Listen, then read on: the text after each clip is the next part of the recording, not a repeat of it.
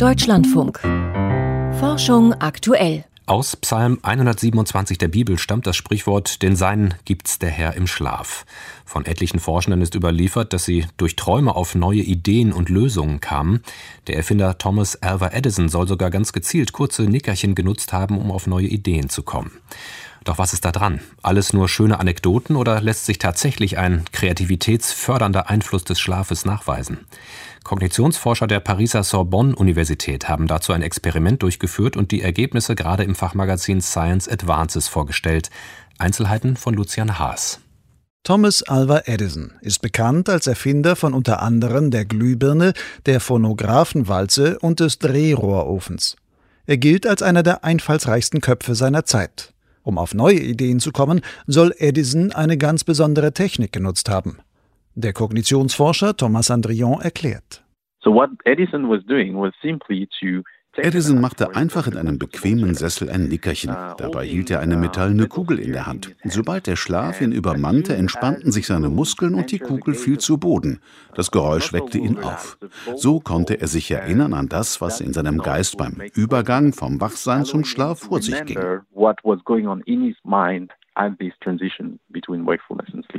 Diese Anekdote wird unter Hirnforschern gerne erzählt, genauso wie zum Beispiel die Geschichte des Chemikers Kekulé. Dieser erkannte, dass die Struktur des Benzols ringförmig ist, nachdem er im Traum eine Schlange gesehen hatte, die sich in den Schwanz beißt. Erforscht ist dieses Zusammenspiel von Schlaf und Kreativität bisher aber nur wenig.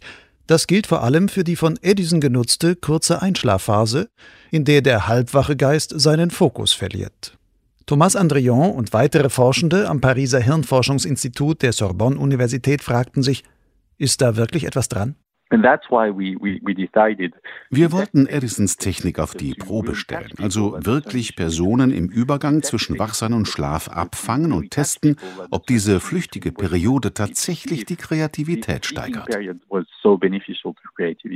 Dafür machten sie ein besonderes Experiment. Rund 100 Probandinnen und Probanden bekamen die Aufgabe, Zahlenreihen nach zwei vorgegebenen Regeln schrittweise umzuformen, um auf eine Lösungszahl zu kommen. Immer und immer wieder. Nach einer gewissen Zeit gab es eine Pause.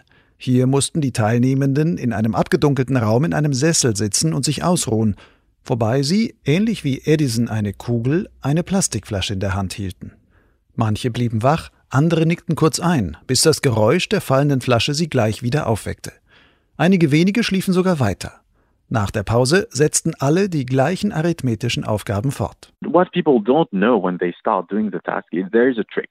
Was die Probanden nicht wussten, als sie die Aufgabe bekamen, es gibt eine Abkürzung, mit der man sehr schnell zur jeweiligen Lösungszahl kommt. Der Trick ist einfach nur den ersten Rechenschritt zu beachten, anstatt jede Zahlenreihe Schritt für Schritt bis zum Ende zu bearbeiten. Denn schon der erste Schritt liefert die finale Lösung. Um das zu erkennen, braucht es Kreativität bzw. einen freien Geist, der über das stupide Abarbeiten einer Aufgabe hinausdenkt. Das Experiment lieferte hierzu ein sehr eindrückliches Ergebnis. Von den ProbandInnen, die während der Pause wach geblieben waren, erkannten 30 Prozent im weiteren Verlauf den schnelleren Lösungsweg. Gleiches galt für jene, die in einen tieferen Schlaf gesunken waren. Aber bei denen, die sich aus der Einschlafphase gleich wieder aufschrecken ließen, lag diese Quote bei 80 Prozent, also fast dreimal so hoch.